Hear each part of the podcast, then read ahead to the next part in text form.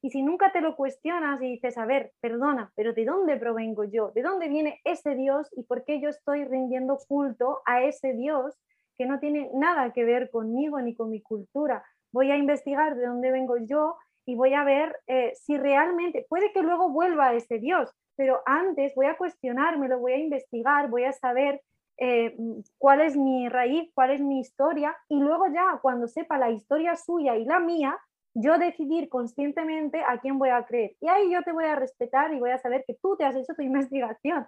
Pero muchas veces las personas, obviamente yo las respeto a todas porque cada uno tiene su camino, pero muchas veces las personas te critican y te intentan imponer lo suyo porque simplemente tienen una ciega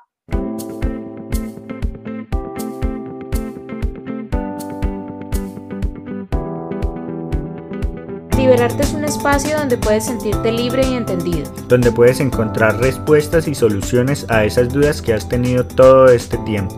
Todo eso que callas, eso que te guardas, eso que te inquieta, todo eso que debe hablarse sin tanto enredo. Hablamos desde nuestro punto de vista. Compartimos nuestras experiencias y nos alimentamos de las historias y el saber de expertos y personas involucradas. Soy Melissa Luna. Y yo Juan Camilo García. Y en este espacio te invitamos a liberarte.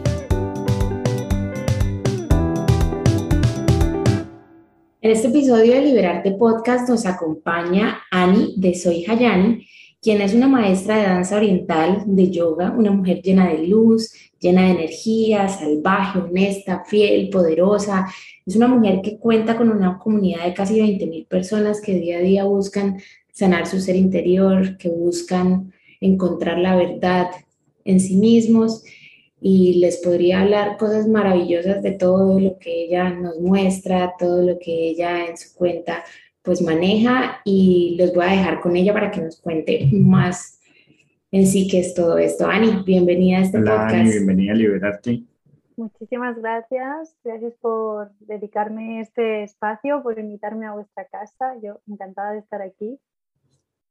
Encantados de tenerte con nosotros porque ya hemos tenido otra persona en, en España, ¿no? Sí. Que hablábamos eh, de la ayurveda y todos estos temas inclusive conectan porque es cuidarnos a nosotros mismos, sanarnos de nuestro interior. Y vamos a comenzar, Ani, cuéntanos, eres profesora de danza oriental, eres profesora de yoga, ¿cómo conectas estas cosas con el trabajo que comenzaste a hacer? Bueno, eh, yo al principio empecé con la danza, eh, llevo ya muchos años con la danza, empecé, bueno, no muy pronto porque ahora mismo la gente empieza a muy temprana edad, porque claro, obviamente antes todos estos temas no se conocían. Yo empecé sobre mis 16 años a investigar un poquito sobre la danza y a los 18 años estaba ya dando clases y poquito a poco empecé a formarme, empecé a competir, eh, iba a concursos y bueno, poco a poco, ¿no? Pero eh, luego decidí dar un parón porque era como algo ya muy conocido, algo que ya tenía por la mano. Después hubo un, hito en mi, en mi vida en el que yo eh, comencé a competir y cuando fui a Rusia gané la competición de tercer, en tercer puesto de Europa y eso me subió un poco la energía, la moral. Eh, entonces quise seguir compitiendo y me fui a Holanda. Y una vez llegué a Holanda, allí en ese concurso vi realmente cómo era ese mundillo, eh, todo ya preparado, comprado. Eh, a mí me descalificaron porque dijeron que no practicaba un estilo clásico. Entonces dijeron que lo mío era un poco fusión, que lo hacía muy bien, pero que no era lo que ellos buscaban. Entonces, claro, yo ahí decidí dar un parón en la danza y decir, voy a dejar un poquito esto de lado, no quiero competir más con nadie. Y entonces me fui a estudiar artes escénicas para, pues también, aparte de que ya estaba la danza por la mano, pues poder comunicar mejor, eh, pues si me surgía alguna cosa, porque también me llamaban para hacer videoclips o cosas en televisión, pues hice arte dramático y durante el arte dramático, eh, con el estrés que conlleva aprenderte los papeles y en- bueno, todo, todo eso de, de ser actriz, que no es fácil, pues eh, surgió el yoga. Eh, comencé a hacer meditaciones y yoga online con varias personas, eh, Elena Malova, que mucha mm, gente lo conocerá porque tiene muchísimos seguidores. Después Marina Buedo, una amiga mía que, bueno, la conocí a través de, de, YouTube, pero luego la conocí en persona y ahora somos amigas. Y bueno, con más personas, pero eh, pues eso, empezó a gustarme tanto el yoga que dije, esto me está trayendo mucha paz, me está trayendo mucha, mucho control corporal, conciencia, no control, sino conciencia corporal. Y entonces lo uní a la danza, eh, dándome cuenta que la danza le faltaba la parte del yoga y al yoga le faltaba la parte de danza, porque el yoga era muy estructurado a veces eh, y le faltaba como ese movimiento, ese flow, aunque en yoga flow o viñasa yoga hay bastante flow, hay bastante movimiento, pero seguía faltándome algo, ¿no? Como, como lo que es la danza. Y entonces decidí fusionar las dos cosas y la llamé Belly Yoga, que es la danza oriental con el, con el yoga. Y después ya cuando dejé la actuación, porque la, la, dejé ya de lado, porque ya sentí que no era lo mío, pero tuve que hacerlo para saber que no era lo mío, porque no quería entrar en ese mundo. Entonces creé mi propio mundo y creé mi propia escuela online donde imparto pues, clases de danza, de yoga, meditación y rituales. Todo lo que yo en mi vida había ido aprendiendo, pues fusionarlo todo, juntarlo todo y crear un espacio de crecimiento personal y de sanación. ¿De dónde nace ese gusto y la pasión por la danza? O sea, tú dices que comenzaste a los 16 años, pero ¿qué te llevó a irte por ese lado? Bueno, yo la danza la llevo desde que, antes de nacer, mi madre dice que yo ya estaba bailando en la barriguita que pensaba que éramos dos porque yo pegaba golpes por todos lados. Y, y en general, como niña, eh, era muy activa y me gustaba, muy creativa y me gustaba mucho el movimiento. Yo, yo, yo podía estar horas moviéndome y crear mis propias coreografías, bajar, abrirme de patas y, le decían las mamás, dice, ¿la has enseñado tú? Y mi madre decía, ¿qué va? Si ella solita lo, lo, hace, ¿no?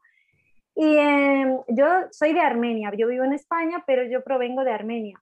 Y en Armenia pues sí tenemos una cultura mucho más así de, de danza, de folclore, y eh, cuando fui pequeña, a los seis años, a mí me, empecé la escuela y a mí me metieron en danza y entonces estuve un año o dos practicando danzas folclóricas en Armenia, pero tuve que dejarlo porque nos mudamos a España, entonces ahí se acabó lo de la danza. Eh, por eso yo siempre tuve la, la necesidad, ¿no? ya por naturaleza, aunque yo no bailaba profesionalmente, yo bailaba en casa, yo cerraba las ventanas, las puertas, me ponía música por las noches, ni siquiera iba a las discotecas, yo quería sola, quería explorar sola.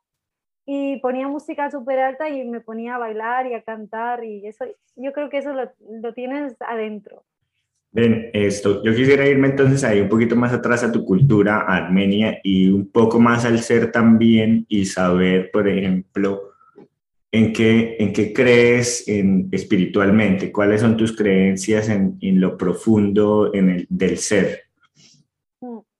Bueno, Armenia eh, es muy interesante porque, claro, yo al empezar la danza, eh, comencé a bailar diferentes tipos de danza. Mi papá siempre me, me animaba a buscar pues, culturas, ¿no? diferentes eh, países.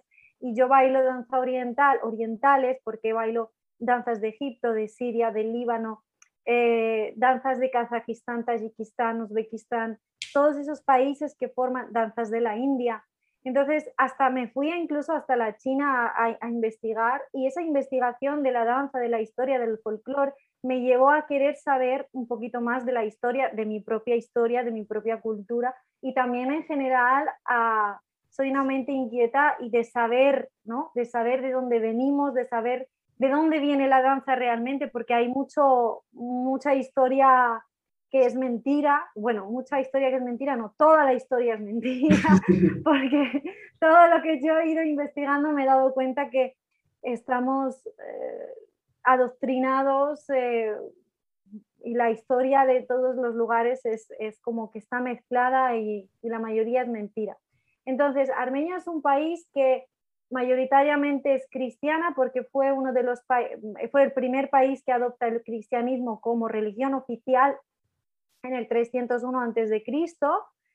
Eh, y entonces deja su, lo que ocurre en Armenia es que entra el cristianismo, un, rey lo trae y empiezan a, destruir todos los templos porque Armenia era politeísta, eran paganos, creían en, varios dioses y en la rueda del año que hoy en día seguimos como la Wicca, por ejemplo, pues eh, ellos también tenían pues su rueda del año y seguían eh, la naturaleza y celebraban las festividades con los dioses y con la naturaleza.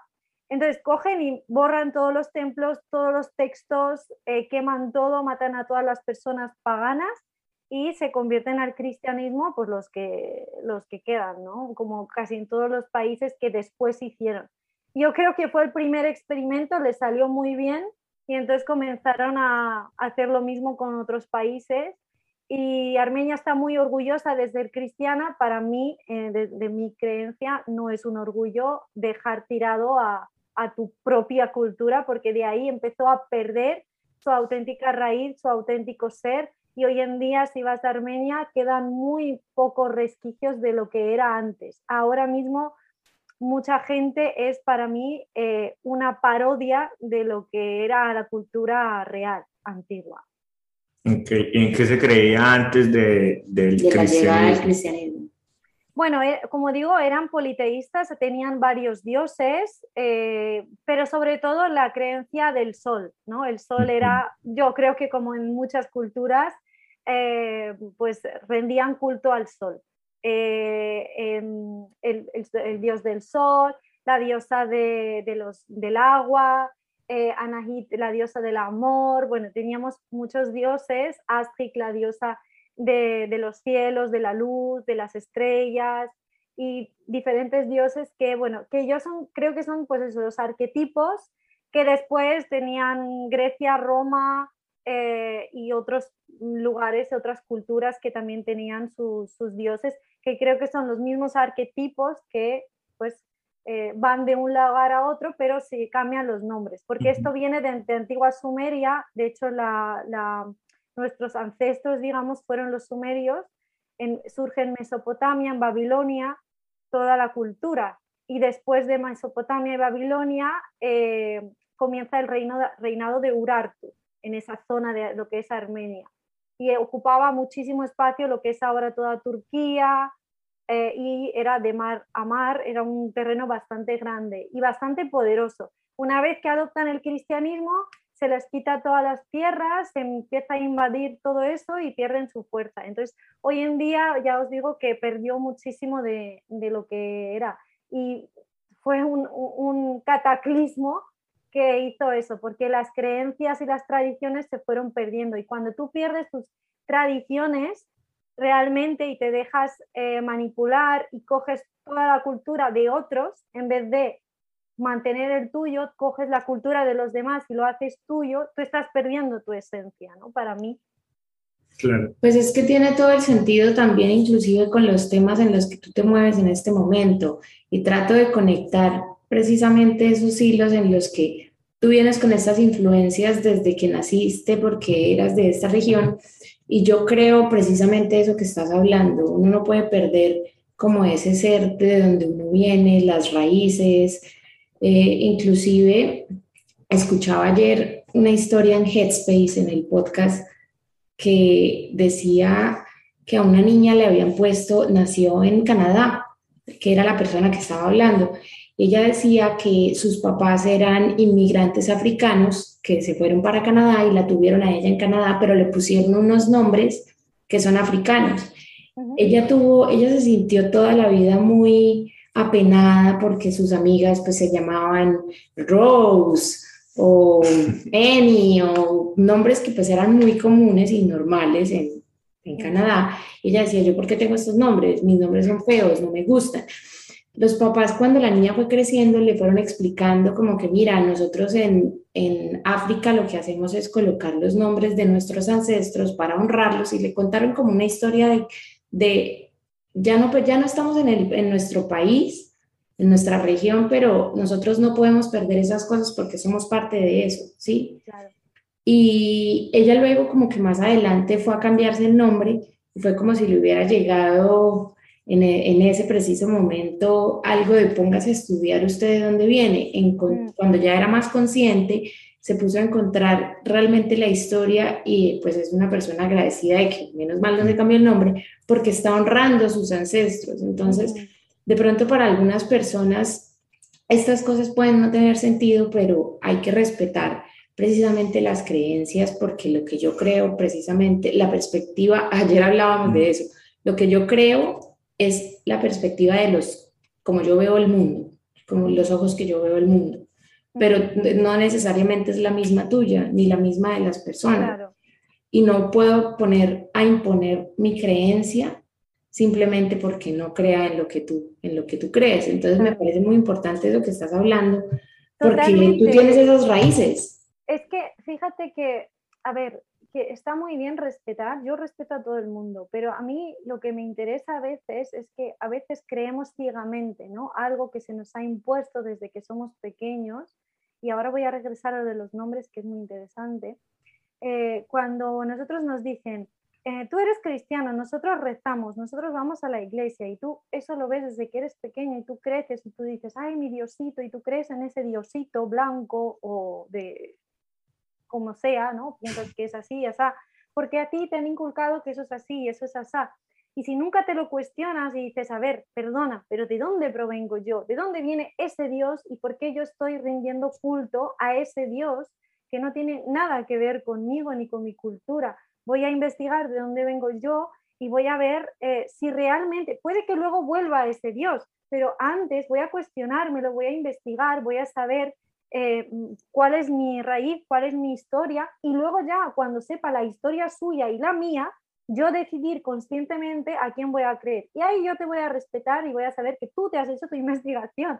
Pero muchas veces las personas, obviamente yo las respeto a todas porque cada uno tiene su camino, pero muchas veces las personas te critican y te intentan imponer lo suyo porque simplemente tienen una ciega. Porque alguien le dijo y ya está.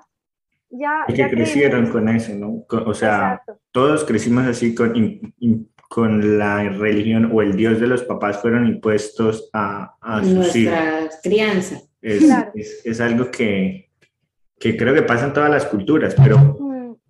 es, es interesante el tema de yo porque creo en este Dios, este Dios sí conecta conmigo, eh, me, me gusta creer en este Dios, cuáles son los otros dioses, por qué este Dios y no otro Dios ¿Cuál es la diferencia entre los dioses? ¿Qué pasa en las culturas? ¿Qué pasó en la historia? Y es muy interesante porque tú acabas de contarnos que te fuiste a toda la historia y llegaste hasta China. Incluso tengo entendido que desde Armenia hubo guerras y, y tuvieron guerras incluso con China y, y, eso fue un gran movimiento entre imperios y, y batallas y guerras. Y quería saber qué encontraste en todo ese camino, porque ah, de pronto en Armenia estuvo destruido, pero pero desde España hasta Armenia tuviste que haber, hasta China, perdón, tuviste que haber encontrado demasiada historia que de pronto antes no tenías, que te hizo de pronto empoderar o llenar más con el tema de tu danza y con el tema del yoga y con lo que ahorita practicas y haces. Sí, mira, el tema de los dioses es muy importante que lo tocamos porque yo también en mi canal siempre lo estoy tocando, el tema de los dioses, hablo de los dioses. Eh, yo creo que es algo interesante porque en todas las culturas hay ¿no? dioses y por eso dije esto que es interesante de a quién le estoy dando mi energía. Mira, yo empecé con el yoga y cuando practiqué yoga yo me fui a la India, estuve allí, vi cómo rendían culto a sus dioses. Yo también en ese momento, pues con todo el respeto, si ellos ponían una ofrenda, yo puse la ofrenda, en Indonesia hice lo mismo, por el respeto del lugar y de las creencias de la gente.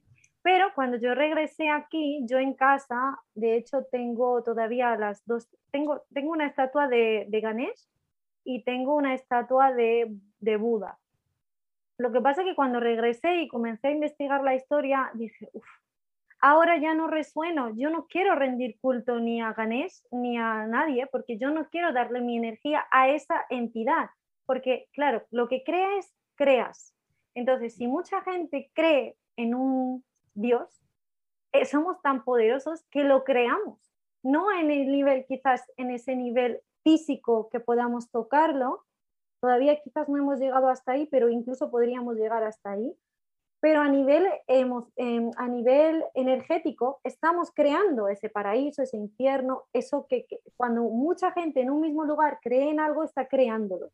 Entonces, eso eh, yo, yo me lo cuestioné, dije, ¿por qué yo tengo que dar mi energía a eso si no es algo mío y todavía no quiero darle, no quiero darle el permiso, ¿no? De que venga a mi casa y de que yo le estoy dando mi, ni de pedirle nada, ¿no? Porque muchas veces le rezamos a un Dios para pedirle algo.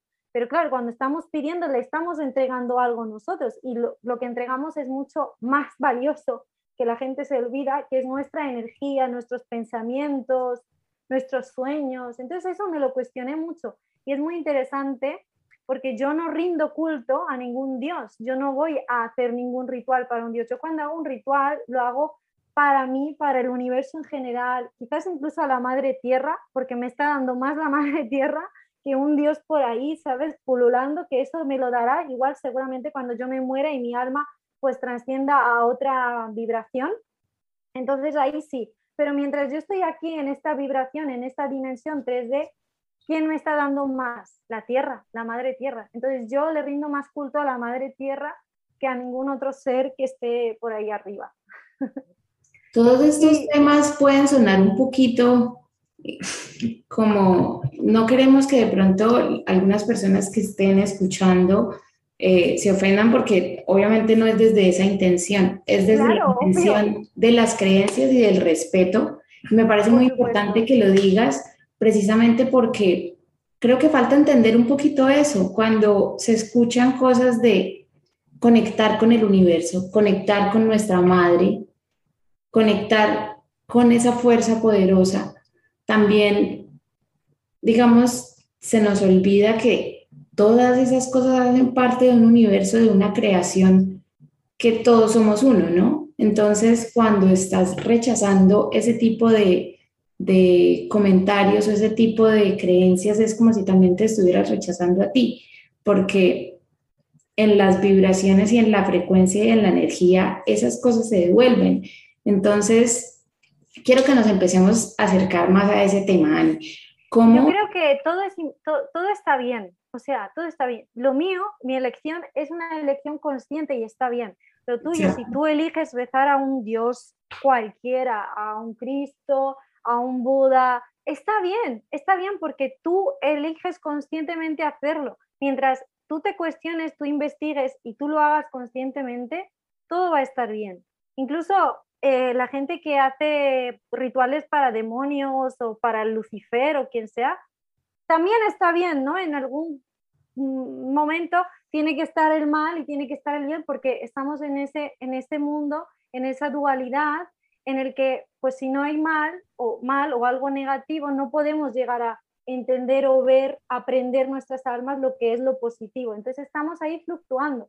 Todo está bien y yo lo respeto todo. Simplemente comparto en mi punto de vista para que si alguien, pues no sé, le apetece cuestionar y le apetece investigar, porque en toda mi investigación, como decíamos, hasta China, que todavía me falta muchísimo, eh, pues lo que os decía que descubrí que la, que la historia está totalmente tergiversada porque hay una élite que controla todo lo que tiene que aprender el pueblo y entonces crean sus libros, su historia, que es his story, que en inglés es history, entonces history, porque en los libros armenios hay una historia, en los libros turcos hay otra historia, siempre es la historia desde su punto de vista. Entonces hay que mirar, claro, hay que coger con pinzas toda la historia.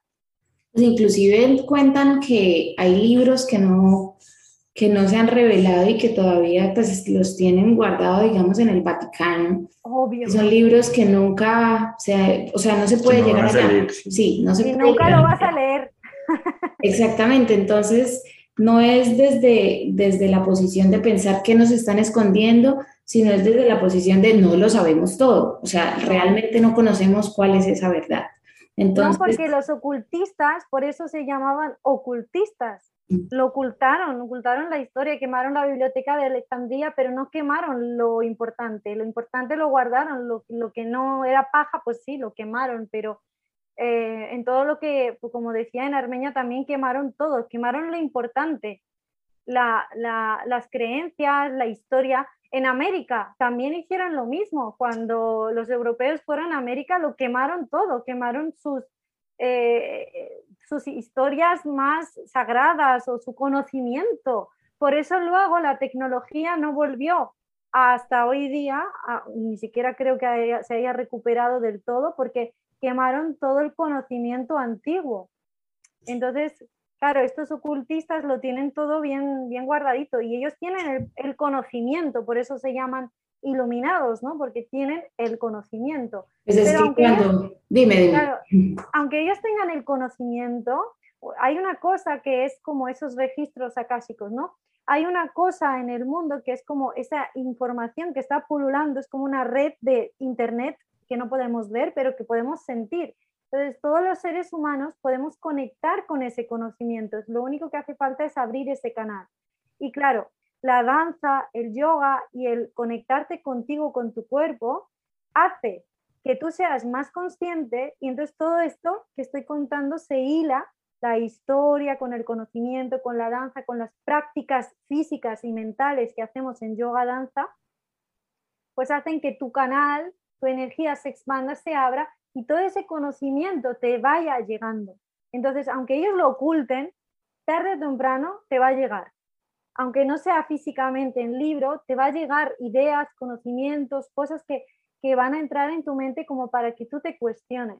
Porque, y, esto va a ocurrir muy rápidamente porque de hace dos años ahora yo tengo más conocimiento que en toda mi vida. O sea, de, de, digamos, de toda mi vida consciente, desde los seis años hasta ahora, en estos dos últimos años, he aprendido más de conocimiento que en el resto de, la vida.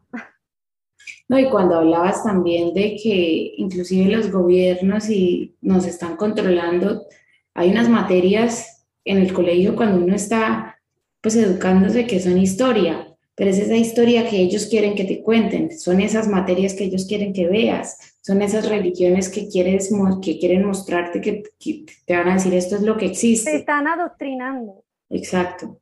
Sí, es que, es que cuando uno comienza, digamos, un camino de introspección y hacerse esa pregunta, eh, nosotros hemos hecho terapia, pero en una de las terapias que hicimos, que fue de constelaciones, la persona me decía, eh, esas cosas que digamos le hacen doler y le causan como afligimiento en el corazón o en el cuerpo, eh, ¿son realmente suyas? No, solamente le voy a dejar esta pregunta. ¿Esto que usted está creyendo es suyo? ¿Usted lo cree porque usted es la que ha vivido esta historia o simplemente es porque usted tiene una creencia que ya está implantada y de acuerdo a eso es que se está sintiendo así. Entonces, uno empieza a explorar esas cosas y empieza a decir, yo por qué me creo esto, yo, mm. esto es verdad, pero ¿por qué yo creo que es verdad? ¿Sí? Entonces, cuando tú dices aprender a cuestionar, empezar el camino de cuestionarse de, bueno, vamos a irnos más adentro, porque es que siempre estamos buscando afuera. Y eso es lo que realmente nos está mostrando el mundo. Es, mira, eh, tú necesitas esto, tú necesitas esto, las empresas, este mundo de las redes sociales. Entonces, claro, todo el tiempo nos está llevando más allá, allá, a estar afuera. Y luego cuando tienes un tiempo de volver a ti, ni siquiera te conoces. ¿Sí? Entonces, estas prácticas, como lo que es el yoga, te hacen volver a tu ser, e inclusive el meditar. Ha sido un camino tan, tan complicado y tan difícil que no lo quisiera llamar complicado porque no es complicado. Yo he sido la que lo he hecho complicado y lo he hecho difícil, porque esa mente de mono, ese monkey mind que está todo el tiempo de haga, haga, haga, eh, no ha llegado ni siquiera la hora del almuerzo y uno apenas está en la del desayuno, pero ya está pensando inclusive en la hora de la comida y en la semana siguiente. Ese tipo de cosas es porque precisamente el mundo nos ha llevado a eso, pero estas prácticas nos hacen volver a nosotros, nos hacen volver a hacer unas pausas y decir, ok, eh, qué es realmente lo importante. Necesito hacer un, un alto en el camino para qué está pasando, qué está pasando conmigo, cómo me estoy sintiendo y encargarse pues de uno mismo, que realmente eso es lo que he visto con lo que tú haces, cómo volver a uno, cómo tú hablas de la diosa interior, cómo volver a, esa, a esa diosa, a ese ser para florecer y realmente mostrar esa luz, porque también hablabas eh, que cuando existe lo negativo, que tiene que existir lo negativo y lo positivo, pero precisamente me iba al punto en el que tiene que existir la sombra para que haya luz. Uno tiene que pasar por esos periodos de oscuridad para que para florecer.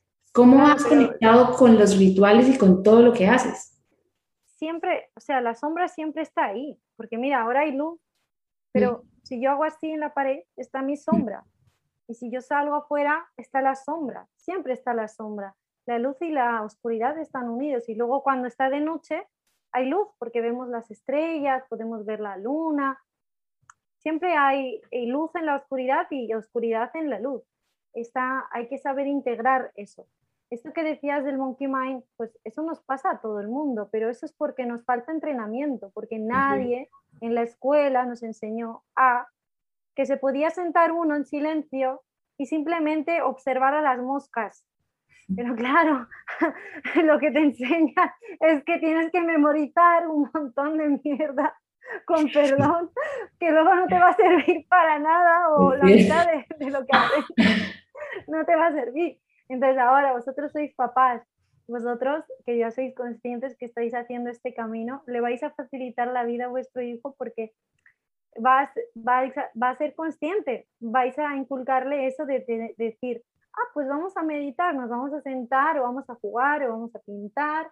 Y eso es un entrenamiento con la mente. Claro, eh, siempre nos han dicho que no hacer nada es malo, ¿no? Es, no es productivo y hacer, hacer, hacer es productivo, pero es que hacer, hacer, hacer es lo que haría un robot y al final te acabas quemando. Eso es lo que busca la sociedad de hoy en día. Por eso han creado todo esto que estamos viendo hoy en día, porque la gente estaba despertando más de la cuenta, la gente estaba dejando de ser ese robot, esa máquina que trabaja para la élite y estaba buscando su vida, estaba creando, co-creando cosas positivas, eh, ¿no? Entonces, claro, estaban perdiendo ese flujo de dinero, ese trabajo, esa mano de obra barata, estaban perdiendo todo eso, entonces ahora han tenido que apretar más para poder volver a sodomizar y a esclavizar a las personas. Entonces, ¿cómo trabajamos este, esta, esta diosa interior? ¿no? Decías, pues para mí, sinceramente, creo que no hay una fórmula exacta porque cada ser es individual y es único. A mí lo que me ha servido mucho es primero pues estudiar un poco lo que decíamos, ¿no? Cuestionar las cosas, ir a leer muchos libros, muchas historias, saber preguntar a la gente, no solamente leer libros, sino preguntar a los mayores, cosa que están haciendo, que están matando a los mayores. Entonces, preguntar si tenéis gente mayor a vuestro alrededor, sus conocimientos, porque eso es oro, porque esos conocimientos no los va a tener nadie. La gente mayor, eh, su mayor riqueza son sus conocimientos, ¿no?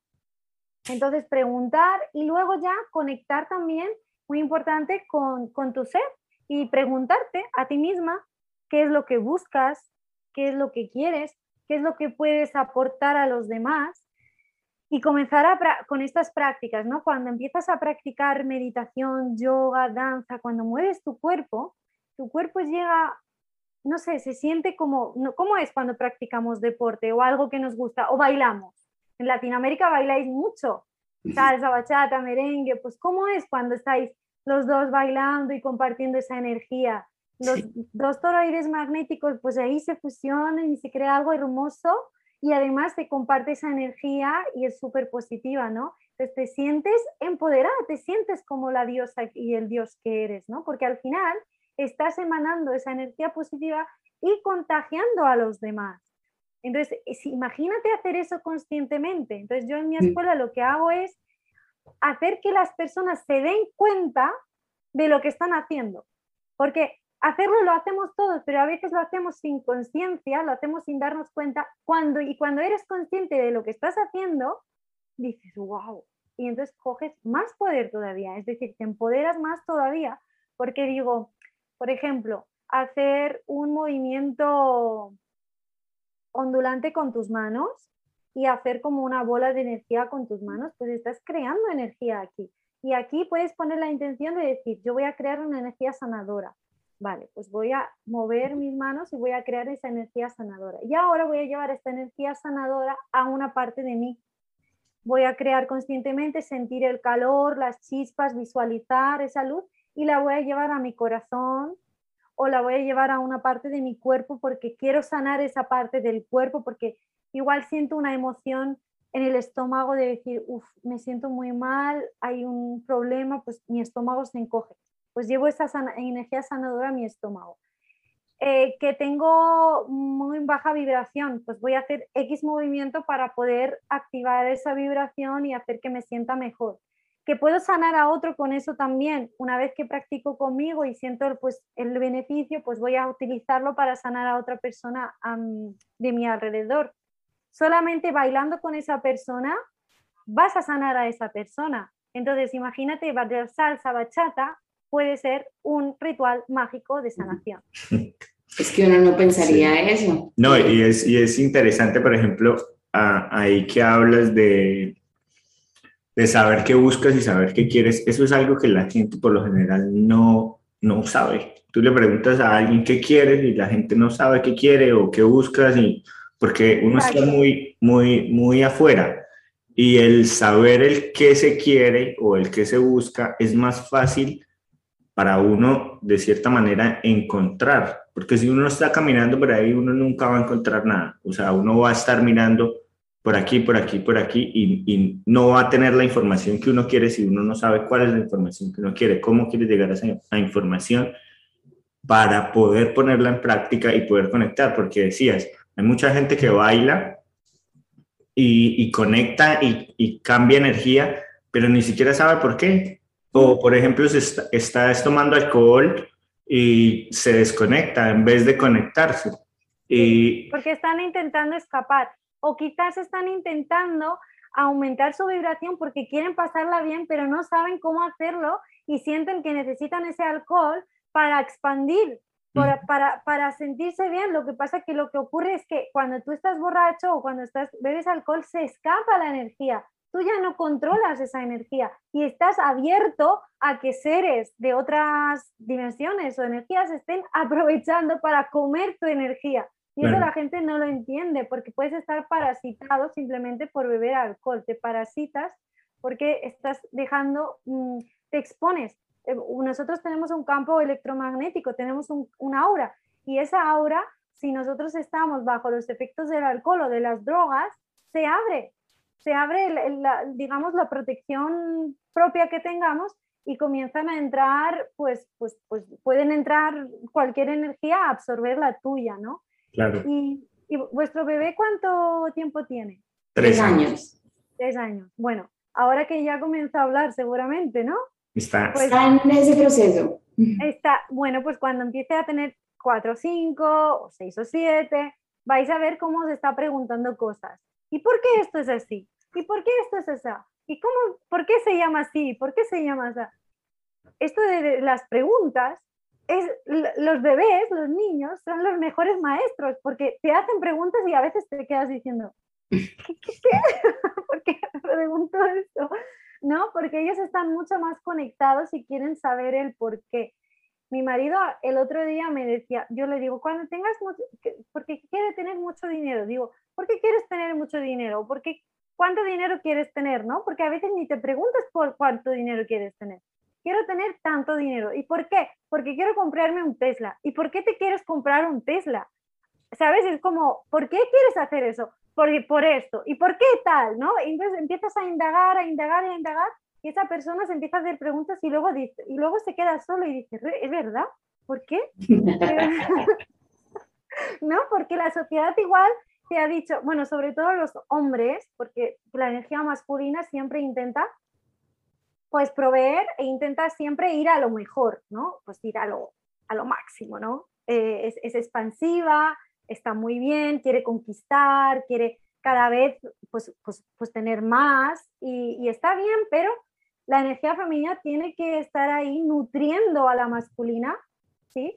Entonces, cuando la energía femenina está nutriendo a la masculina y la masculina se siente nutrida, ya no va a tener tantas ganas de querer cosas de fuera. Entonces, es súper importante también en las relaciones y en la pareja, en, bueno, en la pareja y en ti misma, entender que tú si tú nutres tu energía masculina con tu energía femenina, nutriendo tu energía femenina, porque al final todo es un ciclo de nutrición, Mm. pues vas a estar más en equilibrio y tu energía masculina, tanto de la pareja como de ti misma, no va a querer estar compitiendo y queriendo más de fuera.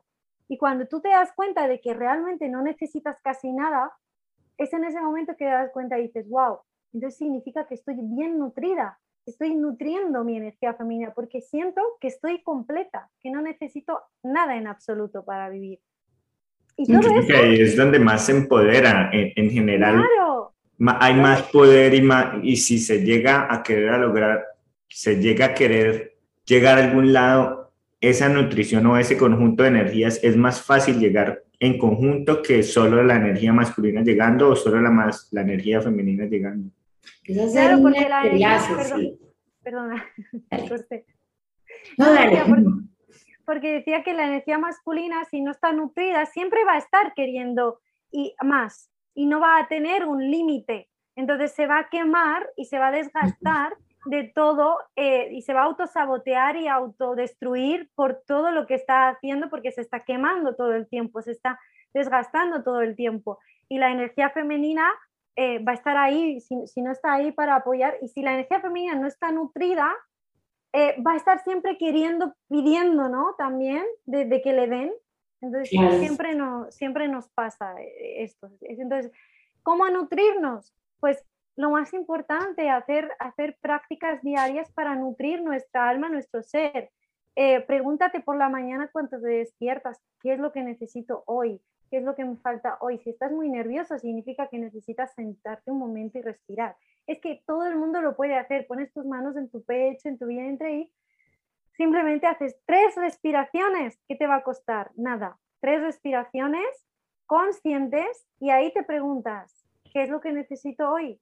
Y, y de ahí comienzas a hacer tu día con esa intención, pones una intención, pues necesito calma o necesito foco, pues comienzas a, el día con foco. Y cada vez que tu mente se vaya, porque se va a ir, se le va a ir, se va a perder por ahí. Cada vez que se vaya, dices, vuelvo a mi centro, porque cada día es una nueva, cada minuto, cada segundo es una nueva oportunidad para volver a ti y para volver a esa intención.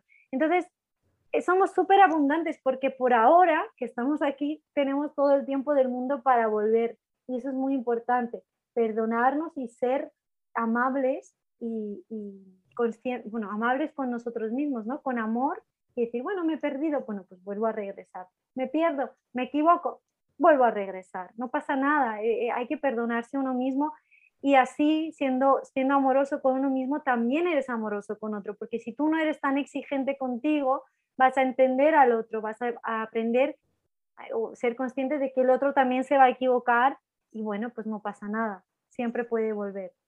Es increíble la manera en la que las personas se o sea, nos vamos del, del, del, cuando hacemos, por ejemplo, meditación, uno se desconecta muy fácil. Ayer incluso estaba, yo escucho libros todo el tiempo y tuve un problema esta semana.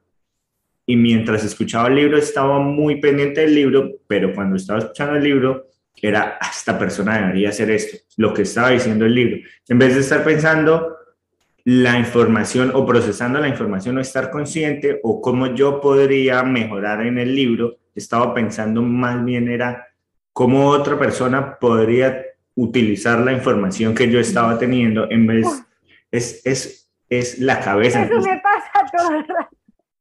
Y, y la cabeza vuela. Sí, algo interesante, digo, oye, esto se lo tengo que compartir a no sé Y, sí, y entonces es el ejercicio de no, no, no, para, voy a escuchar lo que está diciendo el libro y lo voy a entender y lo voy a absorber yo, la otra persona mirará lo que hace con su vida, yo, esto es para mí, no para nadie más. pero es ese momento de conciencia o el momento de la meditación cuando se hacen las respiraciones que la, la, cabeza empieza a volar y no, otra vez voy a concentrarme en la respiración. Nosotros, a mí me pasa también mucho, eh, nosotros corremos, hacemos ejercicio y la cabeza vuela muchísimo y si uno no está concentrado, es, es, se puede llevar a lugares muy, muy oscuros. No, y, es, yo para qué salí a correr, por qué estoy corriendo, debería estar durmiendo en mi cama, pero ya estoy corriendo, llevo 10 minutos, voy a parar y me voy a volver a dormir. Eh, cosas así empiezan a, a, pasar y hay que romper esa barrera porque si no se rompe, uno vuelve al mismo estado de, de inconsciencia, de, de sí, está, está, bien, eh, como decía, todo está bien. Eh, cuando estés ahí en ese proceso y te das cuenta, pues es, hazlo como, como muy amablemente, muy gracioso. Ya estás haciendo no sé qué, te ríes de ti mismo y, y vuelves a retomar con amor, con, con paciencia. Y, y em, a veces ocurre que, que, en este camino del despertar y de la espiritualidad, de la conciencia, que a veces incluso pues nos volvemos un poquito rígidos, ¿no? Que decimos, ahí está el que tiene la vara y te empieza a, a dar tú mismo de decir, yo por qué estoy así, no, vuelve a, ¿no? Y, yo creo que con la amabilidad es mucho mejor reírnos unos de otros y decir, mira, estaba yo pensando ya en, no sé qué. Y, y, esto nos ocurre a todos. Cualquier persona que diga que no le ocurre es que no, no está ya en esta dimensión. Porque de verdad que todos los que estamos aquí somos alumnos y maestros y todos eh, estamos en el camino del aprendizaje y, creo que, eh, mira, trading, me sonó un vídeo que estoy preparando. Justamente, pues, pues eso, es una señal de que sí, todos estamos aquí aprendiendo y que no seamos muy, muy, muy, como eso, ¿no? Rígidos. Rígidos y exigentes con nosotros mismos ni con los demás. Es que eso, es un, camino que uno va aprendiendo todos los días y, es, y, no, no, no, existe la perfección, es quitarse eso también de la cabeza y lo que tú hablabas de la energía masculina y femenina, porque la energía masculina en ese caso puede ser, ok, tengo que hacer las cosas de esta manera, eh, esto debe salir así, eh, ¿por qué me pierdo eh, y me voy hacia otro lado si estoy en este momento meditando? tengo que hacerlo así y es luego, está bien, no pasa nada, hoy estoy aprendiendo, hoy vine aquí a sentarme en esta disposición a quiero respirar, quiero descansar, quiero meditar, cada día que lo haga lo voy a hacer mejor y empezar a hacer esas prácticas tan consciente, porque esa conciencia te lleva a inclusive, como tú decías, todos somos maestros, todos somos aprendices. Entonces, cuando empiezas a entender eso, empiezas a darte cuenta que tú le estás echando la culpa a un montón de cosas externas y a personas, de cosas que te pasan, cuando nada es personal, nada es contra ti, las cosas simplemente pasan, no te están pasando a ti, y cuando tú como que entiendes eso y lo haces consciente, empiezas a vivir una vida de decir, yo, por qué he hecho esto? O sea, ¿de dónde de dónde yo estoy culpando a cierta persona, a cierta cosa, a cierta situación, cuando yo me puedo hacer cargo. Y, no, y, es que uno, uno de por sí como que quiere las cosas que todo, todo el tiempo estén bien y se den perfectas. Pues es que así no va a ser porque uno no aprende. Uno no aprende si todo está bien. Claro, sí, sí, fíjate qué aburrimiento, ¿no? Estar ese, eh, esas personas que piensan que estamos iluminados o que te ponen en un pedestal. Esto lo hemos hablado muchas veces con algunas amigas que también nos dedicamos a esto, que, que las personas cuando tú ven que tú eres un profesor o quien sea, te ponen en un pedestal pensando que tú, o ponen en un pedestal a otros gurús o lo que sea, que, que pensando que, que, bueno, que ellos están iluminados y para nada, o sea, somos personas normales aprendiendo en el camino. Quizás yo me he leído dos libros más o porque he tenido unas experiencias diferentes, pues sé un poquito más de una cosa, pero tú vas a saber más de otra.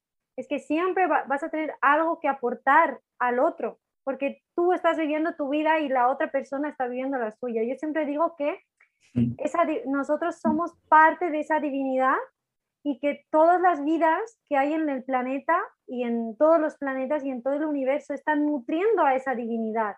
Digamos, imagínate que esto la divinidad es una luz creadora, pues tiene rayos ¿no? de luz, pues cada rayito de luz somos cada uno de nosotros, cada un animal, cada planta, cada árbol, cada mineral, cada cosa que hay en el universo. Y cada vida que está viviendo y experiencia que está viviendo eso, está nutriendo a la divinidad, tanto lo positivo como lo negativo. Entonces, si no ocurriese nada, ¿cómo vamos a nutrir esa conciencia y hacerla cada vez más, más inteligente o más consciente o más abundante? Porque con cada conocimiento que vamos adquiriendo nos volvemos más abundantes nosotros y el universo en general, ¿no? Así que sí, todos tenemos algo que... Pienso yo que entre más, entre más de pronto se sepa o más, digamos eso que dices de los pedestales, que más la persona esté con más conocimiento, mayor es el grado de, de, golpe. Eh, o como, como de cierta manera las personas tienen conocen o entienden sobre el conocimiento y sobre las intenciones y ya se sabe qué se quiere, pero, cuando pero igual somos seres humanos y nos pasan cosas y tenemos emociones, entonces si, si le ponemos la intención también, así sea por momentos cortos o momentos largos, por lo malo que nos está pasando, se vuelve más poderoso ese momento malo, porque la intención o, la mente de la intención ya está más pues, está puesta con más fuerza y uno tiene el la capacidad de ponerle más fuerza al, a lo malo, entonces son periodos más oscuros o yo comparo mucho con, con Maradona, por ejemplo, el, jugador de fútbol que, que tenía tanta intención en ser el mejor jugador del mundo y lo llegó a ser, pero con sus momentos de crisis eran momentos muy complicados. Entonces era un sube y baja muy, o sea, eran ondas demasiado pronunciadas en los los extremos se tocan siempre. Entonces, eh, ¿qué, hacen la, qué, en qué te ayudan las prácticas conscientes? No vamos a decir solamente el yoga, porque la danza también y otras prácticas, incluso el deporte, lo que hacéis vosotros, salir a correr, hacer algo consciente, hacer el amor, eso es una práctica consciente y muy poderosa, un ritual muy poderoso. Entonces, mientras yo con estas prácticas que las hago conscientes, me doy cuenta de cuando subo demasiado y cuando bajo demasiado. Entonces, cuando yo estoy abajo, yo tengo el poder de transformar y transmutar esa energía y volver a lo neutro. Entonces, ¿qué ocurre? Que si yo me voy a lo demasiado eufórico, estoy también tocando un extremo. Y si me voy muy abajo, esos dos extremos se van a tocar. Entonces, no está ni tampoco bien estar así, súper happy eh, todo el tiempo, ni tampoco está bien estar muy triste todo el tiempo. Obviamente vamos a ir fluctuando, por eso vamos a ir aprendiendo. Pero estas prácticas que hacemos conscientemente nos van a ayudar a que cuando estemos bajando demasiado nos demos cuenta, digo, clink, clink, suene eso y diga, ya estoy bajando demasiado, mis pensamientos se están volviendo muy recurrentes, mi energía se está bajando demasiado, ¿qué puedo hacer? Y entonces ahí tengo mi saquito de herramientas, que es todos estos ejercicios que yo he ido haciendo, que cada uno tendrá el suyo. Y yo tengo mi saquito de herramientas y voy sacando una, que voy a ponerle el, tornillo, no encaja o no, no puedo apretar bien, pues saco otra. Que, ocurre, ¿no? Que a veces son de estrella o son de punta de esta, de otra. Entonces voy, ¿no? Probando con todos hasta que encuentre el que encaja y, y, y pueda arreglar eso, ¿no? Al final, pues como decía, no hay una pastillita mágica, no hay una herramienta exacta. Cada persona va a tener la suya dependiendo de, cómo es ya de nacimiento. Como decíamos, yo, por ejemplo, yo ya, yo ya nací bailando, yo ya, pues el baile era algo que estaba dentro de mí, quizás en otra vida mm, fui bailarina o lo que fuese, ¿no?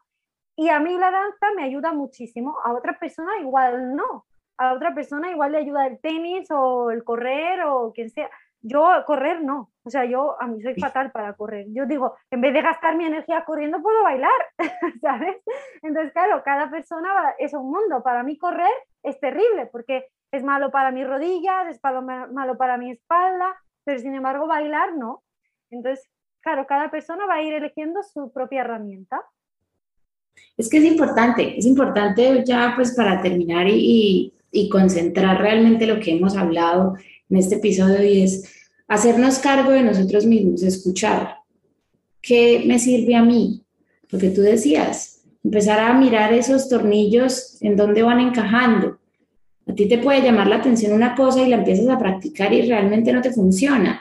Empiezas a mirar al gurú, ta, ta, ta, y empiezas a ver que, digamos, esta persona tiene exactamente el cuerpo que te sueñas, entonces yo quiero eso, pero esa persona monta bicicleta, hace pilates y hace no sé qué, y tú empiezas a hacer eso y es como, esto no me gusta, no conecto con esto, a mí lo que me gusta es bailar, no, a mí lo que me gusta es correr, no, pero esta persona dice que hay que hacer cicla y pilates, entonces, ¿cómo esas cosas nos llevan inclusive a creernos, a creernos que todo, o sea, las cosas le funcionan igual a todo el mundo. No hay una fórmula mágica, uno la va descubriendo, inclusive.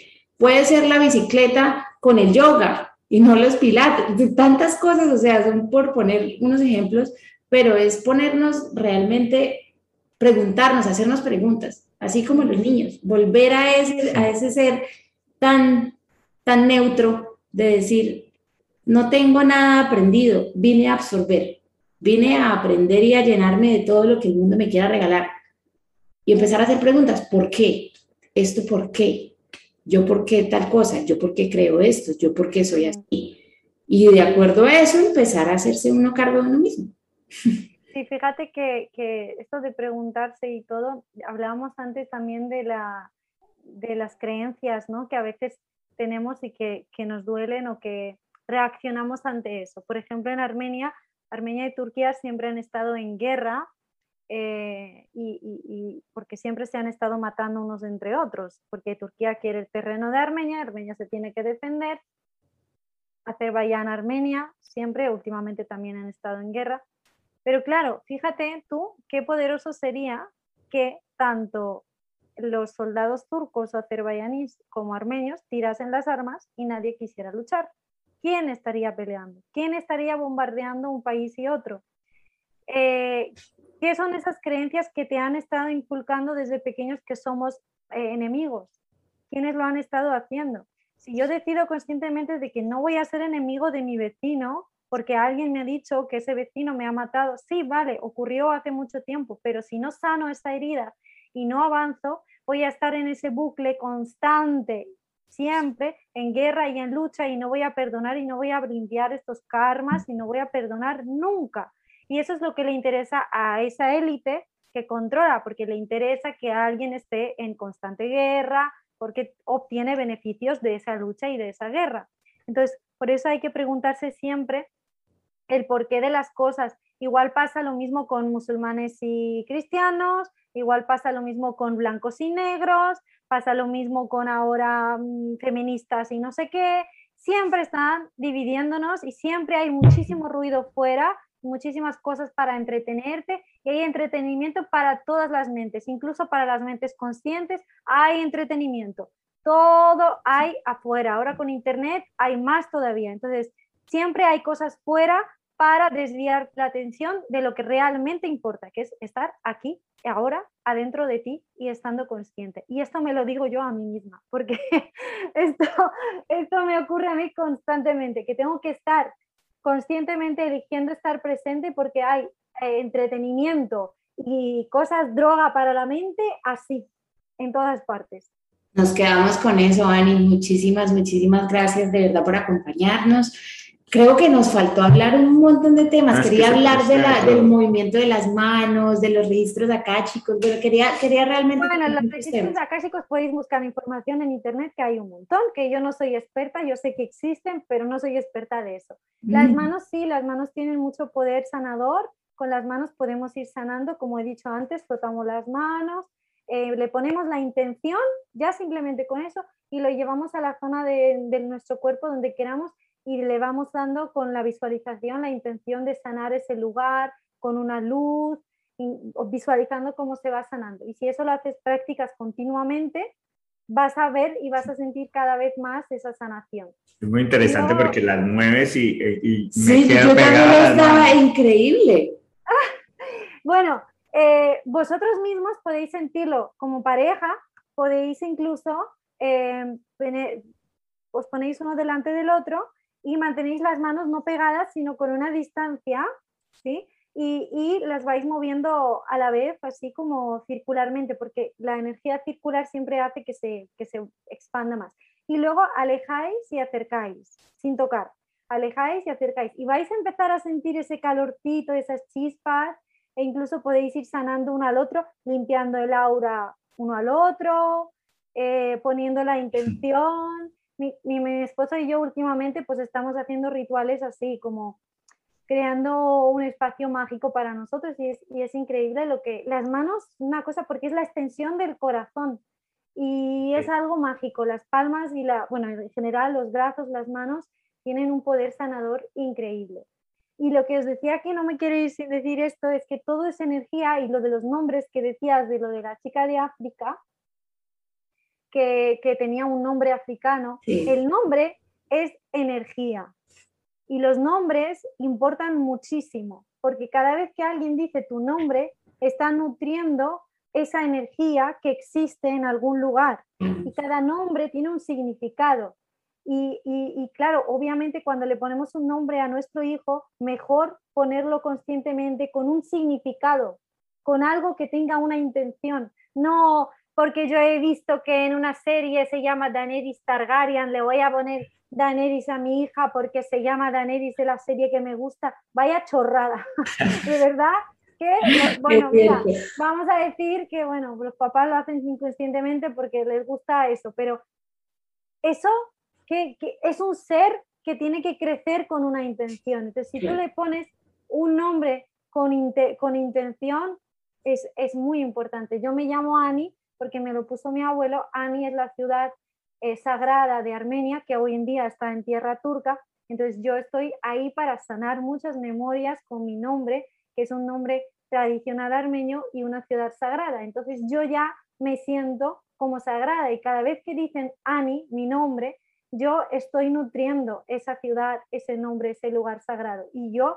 siento como que me expando cada vez que me dicen el nombre. Entonces imagínate qué bonito que esa mujer con ese nombre africano esté nutriendo esa zona, su cultura y, su, y sus raíces. Es muy importante. Honrar las raíces, honrar a nuestros ancestros, porque gracias a ellos estamos hoy aquí.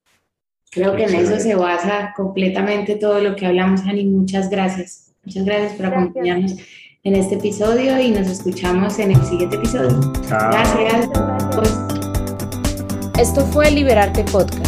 Qué bueno que nos hayas acompañado hoy en este episodio. Recomiéndale este podcast a algún amigo. Seguro le ayudará en su proceso y se conectará con estas historias. Síguenos en Instagram como arroba liberarte podcast y nos escuchamos en el siguiente episodio. Liberarte es producido en Melbourne, Florida. Música original Julián Patiño. Edición Juan Camilo García. Libretos Melisa Luna. Producción y dirección Juan Camilo García y Melisa Luna.